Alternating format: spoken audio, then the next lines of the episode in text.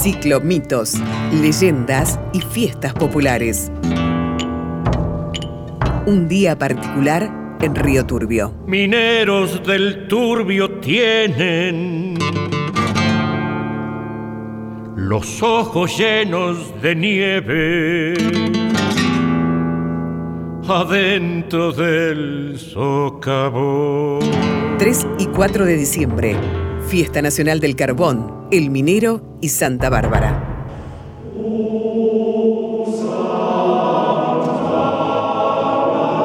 Un 4 de diciembre, en la ciudad de Nicomedia, Bitinia, en lo que hoy conocemos como Turquía, un tal Diáscoro cometió un femicidio agravado por el vínculo. Mató a su hija Bárbara por adherir al cristianismo. Cuando Diáscoro intenta abandonar la escena del crimen, de la nada y en un día de pleno sol, surgió un rayo que lo dejó muerto al instante.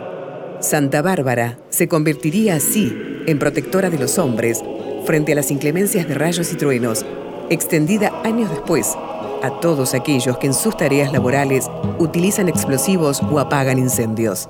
Me duele el pan que me gano, minero soy. El Día de Santa Bárbara es el único del año en el que las mujeres pueden ingresar a las minas.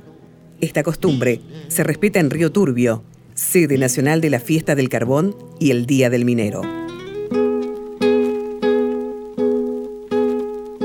Julio Gómez, jubilado de los yacimientos carboníferos de Río Turbio, conoce de estas costumbres. Es el único día que se le otorga el privilegio de visitar la mina a las mujeres del pueblo siempre tienen la inquietud de conocer el interior de la mina. El resto del año y es como que la patrona nuestra se pusiera celosa de que otra mujer anduviera por ahí. Para abajo, para abajo, minero al socavón, para arriba, para arriba, que lejos está el sol. Iluminado solo por la luz del casco, el minero debe enfrentar la oscuridad varios metros bajo tierra. Es allí donde florece el compañerismo más notable.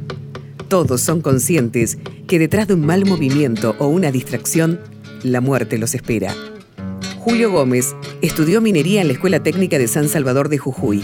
Desde allí y en busca de aventuras, en 1974 viajó a Río Turbio, Santa Cruz, donde halló su lugar en el mundo. Adentro de la mina, la solidaridad hace olvidar cualquier división. Compañerismo, la camaradería, en esos lugares de la mina, muchas veces solitarios, necesitamos del otro siempre. Ahí no existe ni partido, ni equipo de fútbol, nada. Todos somos iguales, todos tenemos la necesidad del otro. Retando en los socavones, mezclando el día y la noche. Las reservas de carbón están calculadas en más de 200 años. El minero de Río Turbio sigue bregando por la producción de carbón y vive con esperanza la creación de la mega usina una sociedad del Estado con participación de los trabajadores creada hace apenas unos años. Este proyecto, que tiene una ley nacional que lo protege, podría utilizar al año 1.200.000 toneladas de carbón provenientes de la mina. A ver si se saca el sombrero, señor, ¿qué va a pasar, pulvinero? Julio Gómez realizó distintos trabajos desde 1974 hasta el 2008, cuando se jubiló y en ese camino recuerda que la celebración de Santa Bárbara comienza con una convocatoria bien explosiva.